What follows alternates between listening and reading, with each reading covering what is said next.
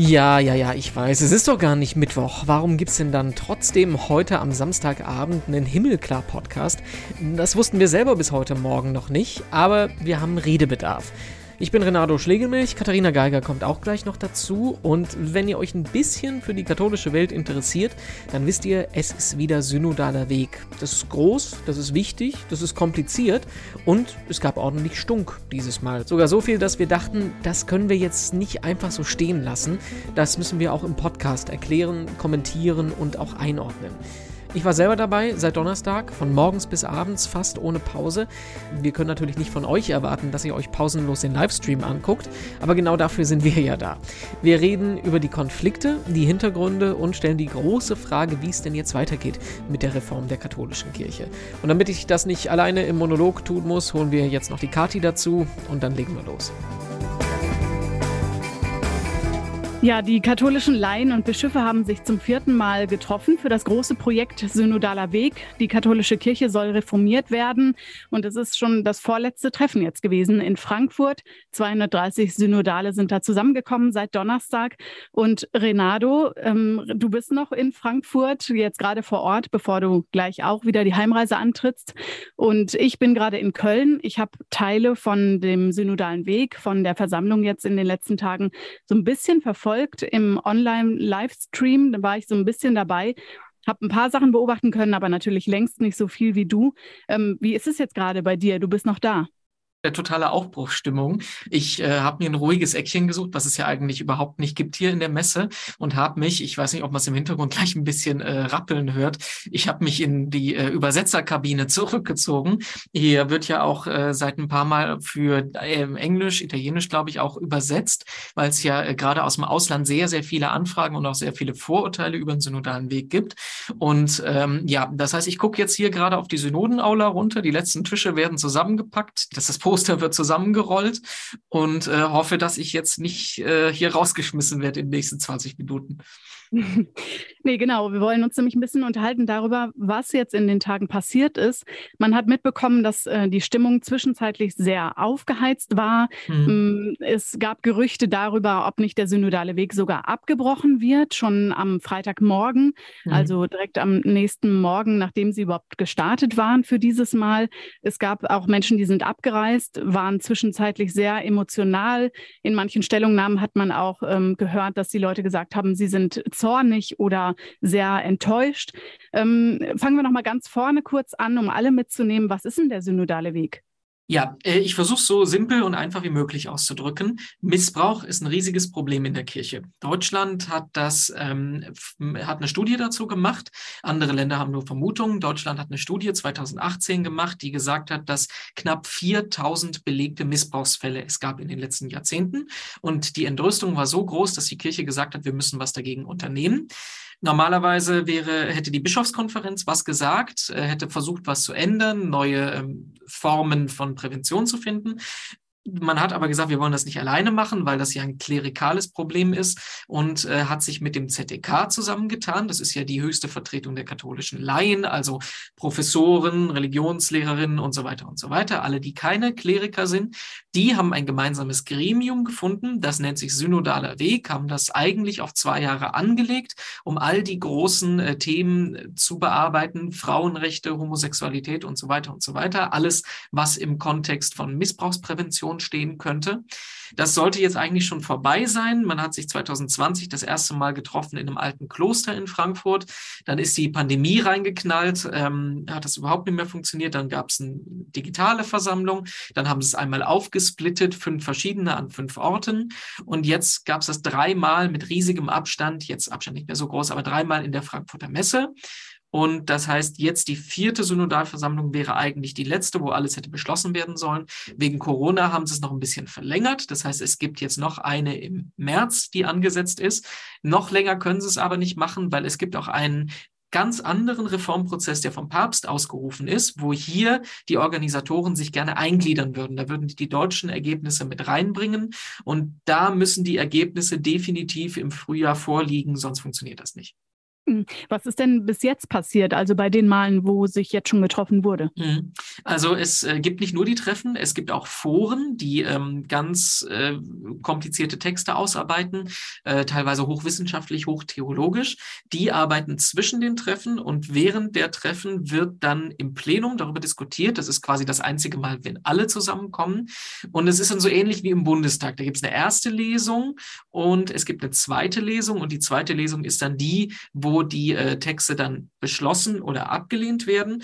Und das Besondere, was es noch ein bisschen anders macht zur ähm, Politik, ist, dass die Texte nicht bloß eine einfache Mehrheit brauchen, nicht nur eine Zweidrittelmehrheit, sondern auch eine Zweidrittelmehrheit der anwesenden Bischöfe klar, Kirche funktioniert nur mit Zustimmung der Bischöfe. Und da die nur ein Teil der Versammlung sind, ist das mitunter ziemlich eng. Also wir werden bestimmt gleich drauf kommen. Letzten, jetzt am Donnerstag wurde ein ganz wichtiger Text abgelehnt, wo es um neue Einstellung der Kirche zur Sexualität geht. Und da waren es im Endeffekt wirklich drei Bischöfe, die gefehlt haben und damit quasi diese ganze Arbeit von zweieinhalb Jahren umsonst gemacht haben. Du hast gesagt, die Basis war eigentlich die Aufarbeitung von Missbrauch in der katholischen mhm. Kirche. Ähm, welche Rolle spielen denn dann die Missbrauchsbetroffenen in dem ganzen Prozess? Sie selber sagen nicht so eine große Rolle, wie es sein sollte. Und ich glaube, da stimme ich auch zu. Denn ähm, beim ersten Mal ähm, im Januar 2020 waren überhaupt gar keine Missbrauchsbetroffenen hier. Und der Vorwurf der Kritiker ist, dass hier nicht gegen Missbrauch vorgegangen werden soll, sondern dass man versucht, kirchenpolitische Ziele wie Frauenweihe durchzusetzen, die man sowieso schon seit Jahren, Jahrzehnten hat und dass Missbrauch dafür nur instrumentalisiert wird würde ich nicht mitgehen, aber der Vorwurf steht im Raum. Ähm, was in die Richtung bestätigend wäre, ist, dass es eben erst, ich glaube, bei der zweiten oder dritten Versammlung Vertreter, Beobachter des Betroffenenbeirats der Deutschen Bischofskonferenz gab, die jetzt hier dabei sind. Die reden jetzt auch hier, die halten Statements. Denen gefällt das auch nicht. Denen gefällt vieles nicht von dem, was passiert. Ich habe mit Johannes Norpoth vorhin gesprochen, äh, Sprecher des Betroffenenbeirats, der sagt, ähm, die Kirche in ihrer, in ihren Ritualen, in, in ihrer Institutionalisierung zeigt sehr viel Betroffenheit, aber gibt uns sehr wenig Mitspracherecht. Die dürfen nämlich hier ähm, nicht mit abstimmen, weil sie nicht gewählte Vertreter des, ähm, der, der Synodalversammlung sind. Ähm, ja, können das äh, kommentieren, aber haben dann halt eben über Interventionen, über äh, sehr deutliche Statements hinaus keinen Einfluss. Und da gehe ich schon in gewissem Sinne mit, dass wenn die Idee des Ganzen hier ist, Missbrauch zu verhindern, dass da eigentlich mehr sein müsste. Du hast gerade schon äh, das angesprochen. Am Donnerstag wurde der Text zur Sexualethik dann abgelehnt. Mhm. Was war das für ein Zeichen?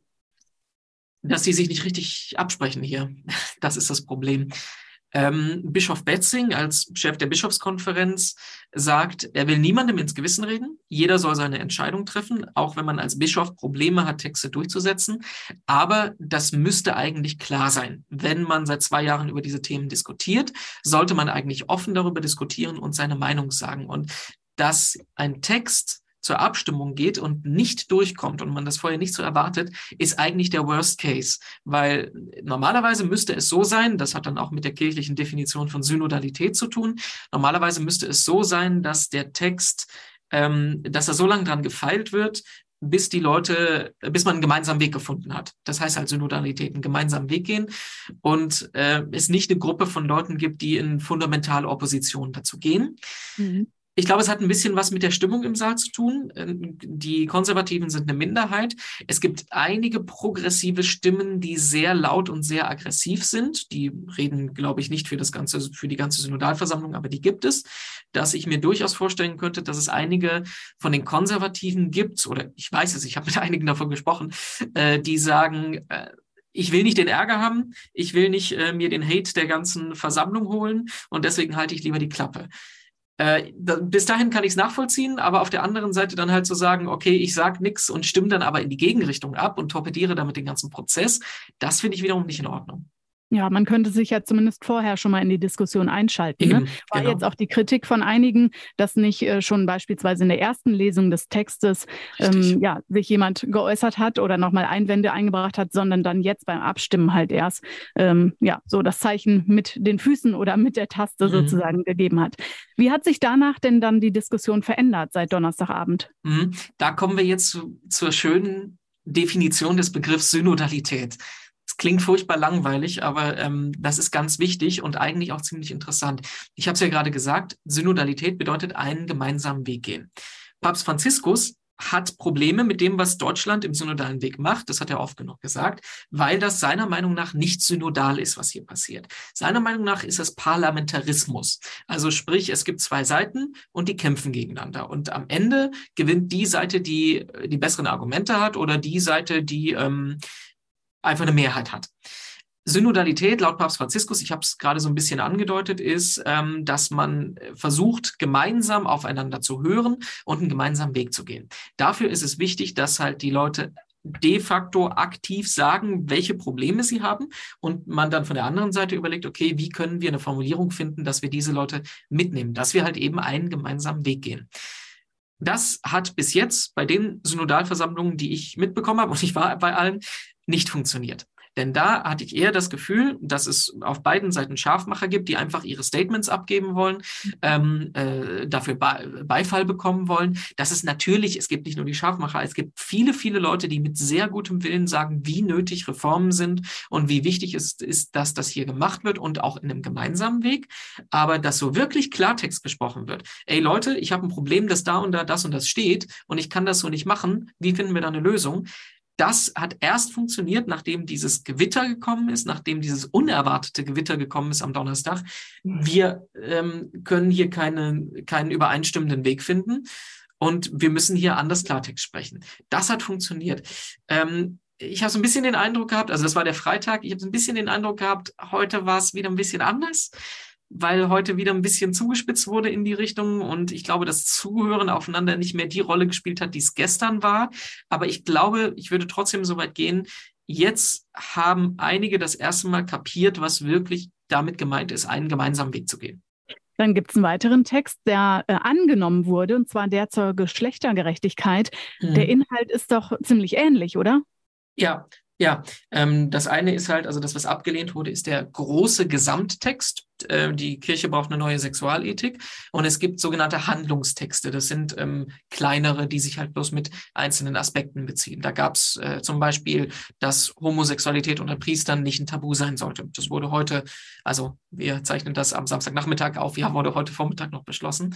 Ja, ähm, ich gehe da voll mit. Äh, der Text zum Thema Geschlechtergerechtigkeit, der hat auch so Sachen, so Formulierungen enthalten wie, wir müssen uns klar sein, dass es nicht bloß die Binarität Mann und Frau gibt, sondern dass es auch was dazwischen gibt. Das war vorher ein ganz großes Argument, ähm, der, die dagegen gestimmt haben. Bei, bei, dem, bei, dem, bei dem großen Text, der verloren hat, war es ein ganz großes Argument, wir können das nicht unterstützen. Aber genau. es ist halt wirklich so, als das passiert ist, haben die danach wirklich miteinander diskutiert und haben auch die, die, die Rechten auf die Linken und die Linken auf die Rechten gehört, wo das Problem ist. Und dann die Zahlen stimmen für sich. Ich habe das nicht genau im Kopf, aber es sind irgendwie 155 gegen neun Stimmen oder so, ähm, die jetzt das durchgewunken haben. Und eins ist noch ganz wichtig zu betonen: neun Gegenstimmen, ich weiß nicht, ob es acht oder neun waren, das sind ganz, ganz wenige. Selbst wenn das alles nur Bischöfe gewesen wären, die ja den Vorwurf bekommen, die Blockierer zu sein, was ich nicht glaube, dass es alle Bischöfe sind, selbst wenn, wäre das auch nur ein Bruchteil der Bischöfe. Das heißt, ein großer Teil der Bischofskonferenz, mehr als zwei Drittel, setzt sich aktiv mit namentlicher Nennung für grundlegende Reformen ein, für Anerkennung von Homosexualität, für Frauenpriestertum, für, nein, für eine Diskussion über die Frauenweihe, so muss man es konkret sagen, ähm, und halt eben für eine neue Definition der Geschlechtergerechtigkeit. Und bei allem Konflikt, der hier drin steckt und bei, bei, bei allem Frust darüber, dass manche Sachen nicht funktionieren, finde ich das ein krasses Zeichen, dass zwei Drittel, über zwei Drittel der deutschen Bischöfe so weit gehen können. Und ich finde, das hätte ich vor drei Jahren oder vor zwei Jahren oder wann auch immer, hätte ich das nicht so erwartet. Ja, bemerkenswert, ne? Auf jeden Fall. Mhm. Ähm, ich habe schon gesagt, es gab viele Emotionen bei den Statements. Kein Wunder, die Leute beschäftigen sich ja jetzt auch schon seit äh, zwei Jahren oder länger mit diesen mhm. Themen und feilen an jedem Wort der Texte. Da ist ganz viel Kraft, aber auch natürlich irgendwie Arbeitszeit reingesteckt worden, reingeflossen. Das heißt, es gibt sehr emotionale Debatten, selbst bei den Bischöfen. Mhm. Ähm, wie genau jetzt in den letzten Tagen und warum? Ähm, was ich sehr bezeichnend fand, ist ähm, das Forum über die Rolle der Frau, als der Text über die Frauen angenommen wurde mit einer Mehrheit von beiden Seiten äh, vorgestellt. Also verantworten tun den Text die äh, Theologieprofessorin Dorothea Sattler und Franz Josef Bode, der Bischof aus Osnabrück. Den hatten wir ja auch schon hier im Podcast. Mhm. Und wenn man Bischof Bode kennt, das ist ein robuster Typ. Das ist so einer, der nicht unbedingt äh, jetzt einer, den ich als zart beseitet bezeichnen würde, in jeglicher Hinsicht. Der hat da vorne gestanden und fast geweint.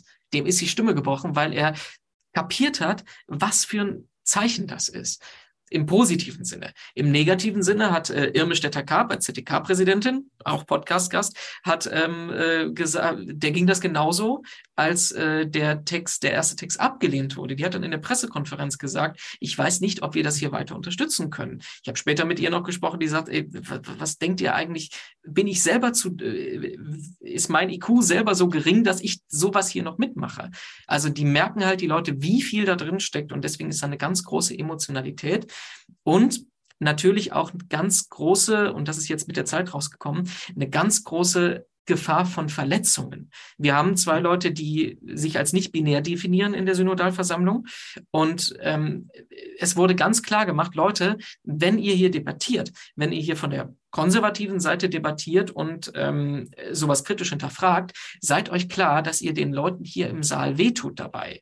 Und da ist, das ist zu respektieren, eine große Sensibilität jetzt mit der Zeit entstanden. Denn selbst die größten Kritiker haben ihre Statements immer vorhergesetzt, ja, ich will niemanden verletzen, ich habe großen Respekt, aber ich möchte betonen, dass in meiner Überzeugung die Lehre das und das sagt.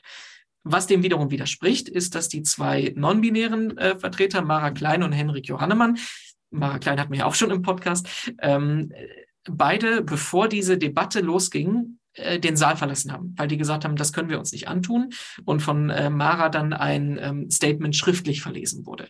Also ich habe mit, mit anderen gesprochen, die gesagt haben, man muss das abkönnen, man muss das abkönnen, dass hart diskutiert wird, aber man muss sich auch darüber bewusst sein, wie problematisch das ist und was für eine Gefahr der Verletzung da drin steckt und dass das wirklich hochheikel ist. Mit Irme Stetter-Karp, also der ZTK-Präsidentin, du hast es gerade schon gesagt, hast du selber gesprochen. Ähm, das ZTK hatte ja mit Abbruch gedroht, also mhm. nach einer Zusammenkunft am Donnerstag spät noch. Was hat sie gesagt und wie? Ja, also äh, die wurde in der Pressekonferenz auch gefragt, ähm, können Sie das weiter unterstützen? Was die Bischöfe machen. Man hat ja so ein bisschen den äh, Eindruck, dass ZDK ist so ein bisschen Anhängsel von Bischöfen, weil die Bischofskonferenz auch das große Personal und das große Geld mitbringt in dem Prozess und ähm, es ja nicht die katholische, katholischste Art und Weise ist, da jetzt mit der größten Selbstbewusstheit als Nichtbischöfe aufzutreten, jetzt mal ganz äh, äh, diplomatisch formuliert. Und ähm, ich glaube, bei der hat auch was geklickt, die sagt, ich weiß es nicht, ich weiß nicht, ob ich das weiter unterstützen kann. Ähm, es ist keine Gegebenheit, aber nach dem sehr emotionalen Donnerstag, den wir hatten, werde ich so eine, werden wir natürlich, werden wir als ZTK so eine Entscheidung nicht treffen, nachdem ich vier Stunden Schlaf gehabt habe. Also ich glaube, die sind sich bewusst geworden, dass das kein Selbstläufer ist und dass ähm, die auch für die Laien eine Verantwortung haben, ähm, mit der sie auch äh, mit, mit, mit einem gewissen, äh, diese mit einer gewissen Selbstbewusstheit vertreten können. Die ganz große Frage, die auch im Raum stand, war, wie geht's weiter? Also mhm. ist äh, im nächsten Frühjahr dann mit der fünften Versammlung, die es ja noch gibt, aber äh, danach dann Schluss oder bei ganz vielen im Kopf war auch, naja, gründen wir irgendwas oder wie können wir die Texte, die jetzt vielleicht auch hinten rüberfallen, dann noch retten? Das habe ich auch gerade in der Pressekonferenz ähm, als Frage nochmal gestellt und bin mit der Antwort nicht so ganz zufrieden. Also man muss, glaube ich, erstmal nochmal einordnen. Ich habe es ja gesagt, fünf Synodalversammlungen gibt es. Und in diesen fünf Synodalversammlungen sollten alle Texte, die in den letzten zwei Jahren beschloss, äh, besprochen werden, auch abgestimmt, beschlossen werden. Das Problem ist, das werden sie nicht schaffen. Das haben sie uns ähm, in einem Hintergrundgespräch vor zwei Wochen schon angekündigt. Sie werden es de facto nicht schaffen, über alle diese Texte, wo wirklich viel, viel Arbeit drin steckt, final abzustimmen. Das hat sich jetzt noch verschlimmert, da ähm, wegen der emotionalen und auch komplizierten Debatte, die heute auch nicht durch die komplette Tagesordnung durchgekommen sind. Sie sind jetzt an dem Punkt, wo Sie sich noch nicht mal sicher sind, ob bei der letzten Synodalversammlung einige Texte überhaupt in erster Lesung besprochen werden können. Das heißt, mhm. es könnte passieren, dass es Texte gibt, an denen wirklich viele Leute ganz lange gearbeitet haben, dass die überhaupt nicht in diesem Forum zur Sprache kommen. Deswegen wollen sie ein Anschlussgremium haben, das nennt sich Synodaler Rat. Das ist im Prinzip eine Verstetigung von das, was hier als Einzelveranstaltungen passiert, also quasi ein oberes Gremium auf der Ebene der deutschen Kirche, wo nicht nur die Bischöfe drin sitzen, die sonst immer allein entscheiden, sondern wo auch Laienvertreter der verschiedensten Richtungen drin sitzen und die dann halt eben auf Dauer das ähm, entscheiden und umsetzen. Ähm, das Problem ist, dass das sehr kompliziert ist und die sich nach Ende des synodalen Weges nochmal drei Jahre setzen, das einzuführen. Sprich, 2026 wäre der früheste Starttermin für diesen synodalen Rat. Und ich habe in der Pressekonferenz gefragt, es wird überall gesagt, wie, dräng, wie drängend die Krise der Kirche ist und wie problematisch das alles ist und dass man keine Zeit verlieren sollte. Und äh, kannst du doch jetzt nicht noch vier Jahre warten, da werden ja, wird dir das alles wieder in Vergessenheit geraten. Und da habe ich eine etwas schwammige Antwort von Bischof Betzing gekriegt, der gesagt hat, ja, es geht ja nicht nur um die Texte und es geht ja grundsätzlich darum, ähm, mehr Mitbestimmung zu schaffen. Aber wie gesagt, so wirklich zufrieden bin ich damit nicht, weil es wird de facto dazu führen, dass nächstes Jahr im März das Projekt Synodaler Weg beendet ist und dann in den nächsten drei Jahren nichts mehr davon zu hören ist und der Rest auf dem Tisch liegen bleibt. Klammer auf, das wird auch eine große Rolle spielen im Dialog mit Rom, Klammer zu. Ja, eben genau, weil ähm, die eine Frage, die auch über dem ganzen Prozess Synodaler Weg ja schwebt oder mhm. über der Debatte um den synodalen Weg ist, ähm, wie kriegt man das auch vereint mit der Weltkirche? Oder Richtig. ist es immer wieder ein Argument dagegen? Wie wird denn Rom reagieren jetzt? Das Problem ist so ein bisschen, ähm, dass in der Öffentlichkeit, glaube ich, nicht ganz ankommt, dass alles das, was hier beschlossen wird oder das meiste von dem, was beschlossen wird, nicht umgesetzt werden kann. Es gibt organisatorisches, das umgesetzt werden kann, aber eben Fragen wie Frauenweihe und Homosexualität müssen vom Papst und dem Vatikan entschieden werden. Der Papst und der Vatikan haben nicht den besten Stand zum deutschen, äh, zum synodalen Weg, das habe ich ja schon gesagt. Und ähm, man hofft darauf, dass der Vatikan ihnen entgegenkommt und ähm, sagt, sieht, ihr habt mit großer Kompetenz und mit großer Mehrheit das alles beschlossen. Deswegen ähm, wissen, äh, deswegen denken wir darüber nach, die Lehre zu ändern. Ähm, das wird komplizierter werden, wenn äh, eben Texte auf der Strecke bleiben, wo es kein Votum darüber gibt. Und das wird auch komplizierter werden, dadurch, dass meinetwegen dieser wichtige, wichtige Text zur Sexualmoral keine angestrebte Zweidrittelmehrheit unter den Bischöfen gefunden hat. Das heißt, ich glaube, Rom wird dazu zwei Sachen sagen. Rom wird einerseits äh, sagen, wir finden sowieso, dass ihr Synodalität nicht kapiert. Aber Rom wird auch sagen, ja, selbst diese bei den Maßstäben, die ihr euch selber setzt und bei den Mehrheiten, die ihr euch als Ziel gebt, selbst da habt ihr das nicht durchsetzen können. Das heißt, dieser gute Wille, auf den man hofft in Rom, ähm, den halte ich jetzt noch für weniger wahrscheinlich als vorher. Was aber positiv sein könnte, und die Erkenntnis ist mir jetzt auch die letzten Tage erst so wirklich gekommen, wenn es mal zu Reformen im Vatikan kommt, ich glaube nicht, dass die noch unter Papst Franziskus passieren, ehrlich gesagt. Aber wenn es zu großen Reformen kommt, dann hat man mit diesem Prozess eine theologische Grundlage geliefert. Man hat wirklich sich extrem kleinteilig und hochwissenschaftlich mit Argumenten für Frauenweihe zum Beispiel auseinandergesetzt. Das heißt, wenn ähm, der Vatikan in fünf, sechs, sieben Jahren sagt, okay, wir müssen das Thema mal angehen, können die diesen Text aus Deutschland aus der Schublade holen, der eben auch durch die Abstimmung ein sehr großes, äh, sehr großes Gewicht der deutschen Kirche hat und sagen, okay, äh, wir können uns davon einiges mitnehmen. Aber das ist halt viele, viele, viele Ecken weiter gedacht, als die Organisatoren und ich glaube auch die Öffentlichkeit sich das wünschen würde. Heißt, du gehst gerade davon aus, erstmal landen die Texte in der Schublade. So oder so sind aber ja alle Beteiligten, alle Synodalen, die jetzt wieder drei Tage zusammen da im, in einem Raum zusammensaßen, ähm, irgendwie Teil eines historischen Moments in der katholischen Kirche in Deutschland. Und du begleitest den synodalen Weg ja jetzt auch schon länger. Ähm, was glaubst du, bleibt langfristig davon übrig? Ja, ähm, ein Kollege von mir aus England, mit dem ich häufig darüber debattiere, der sagt, äh, der sieht das ein bisschen positiver als ich, aber ich glaube, an dem Argument ist sehr viel dran. Der sagt, es entsteht eine neue Mentalität und die kannst du nicht wieder zurückholen. Das ist einerseits auch durch den Papst und dadurch, dass er ja seine, seinen weltweiten Reformprozess, die Weltsynode einberufen hat, die ähm, erstmals äh, die Perspektive wechselt und nicht von der Hierarchie her, sondern von den Menschen her denkt. Und genau das ist auch in Deutschland passiert.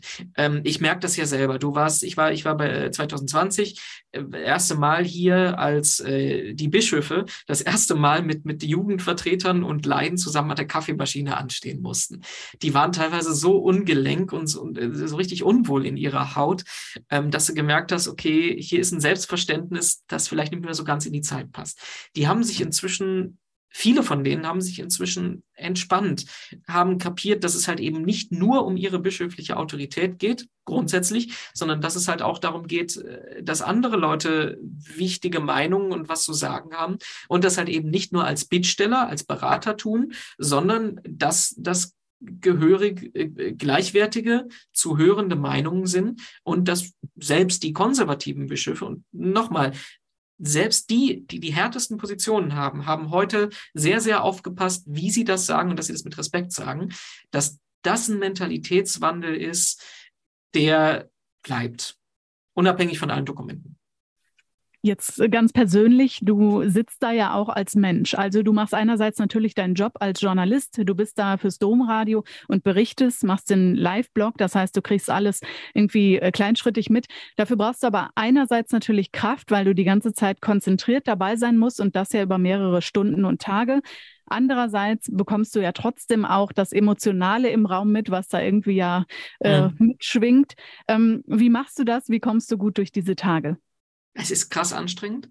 Ähm, heftigsten war irgendwie zwischen Donnerstag und Freitag, wo ich auch nur irgendwie viereinhalb Stunden Schlaf gekriegt habe. Ähm, es macht mir einfach großen Spaß, weil ich unfassbar viel Spaß an meinem Job habe. also ähm, ich bin damals Journalist geworden, unter anderem, weil ich über Sachen berichten wollte, die für die Welt wichtig sind, was erleben und das dann raus in die Welt tragen wollte. Und das kannst du in diesem kirchlichen Kontext nicht nur in Deutschland, sondern in der ganzen Welt kaum irgendwo besser als in diesem Saal hier. Also wirklich die ganze Welt interessiert das.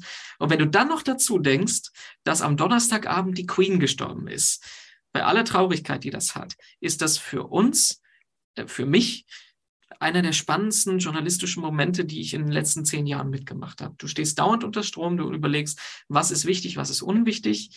Ich weiß, du willst jetzt ein bisschen von mir hören, ob mich das emotional mitnimmt, aber ich kann mich da von den Inhalten irgendwie loskoppeln, will meinen Job machen und habe großen Spaß daran, ähm, dass du dich in so einem Moment beweisen kannst und dass du auch äh, irgendwie in zehn Jahren daran zurückdenken wirst, was das für spannende Tage gewesen sind. Das heißt, du kannst dich ein bisschen distanzieren. Anstrengend war es trotzdem. Und deswegen geht es gleich nach Hause, ähm, damit du deinen Sonntag dann zumindest wieder ich zu muss Hause gleich in Zug, äh, ich muss gleich losspringen. Köln genießen kannst, genau. Ähm, bevor du jetzt äh, losrennst zum Zug, noch eine letzte Frage, weil sie einfach nicht fehlen darf. Mhm. Was gibt dir jetzt nach diesen drei Tagen die Hoffnung und ja, auf, auf das, was vom synodalen Weg dann als nächstes, als nächster Schritt kommt? Ja, ich wusste, dass ich das noch machen muss. Ähm, im Prinzip das Gleiche, was ich gerade eben gesagt habe, dieser Mentalitätswandel.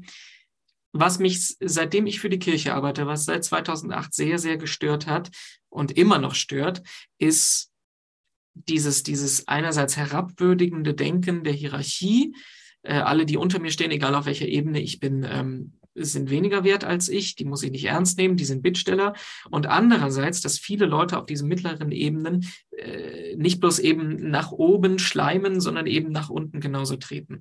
Und ich glaube, das ist was, ähm, was hier sich verändert und nicht so ist. Und dieser Mentalitätswechsel, wie gesagt, den wird man nicht mehr zurückholen können. Und das sehe ich als was äh, ganz, ganz Wichtiges, hm. was uns auch als Kirche verändern kann.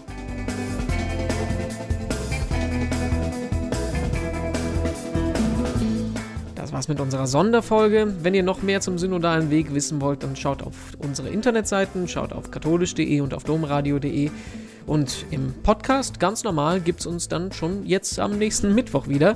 Dann ist Kati dran, das haben wir schon angekündigt, dann mit Lou Bega, ganz genau, dem von Mambo Number 5. Ich bin gespannt darauf. Ich bin Renato Schlegelrich, sagt Tschüss, danke fürs Zuhören und bis bald.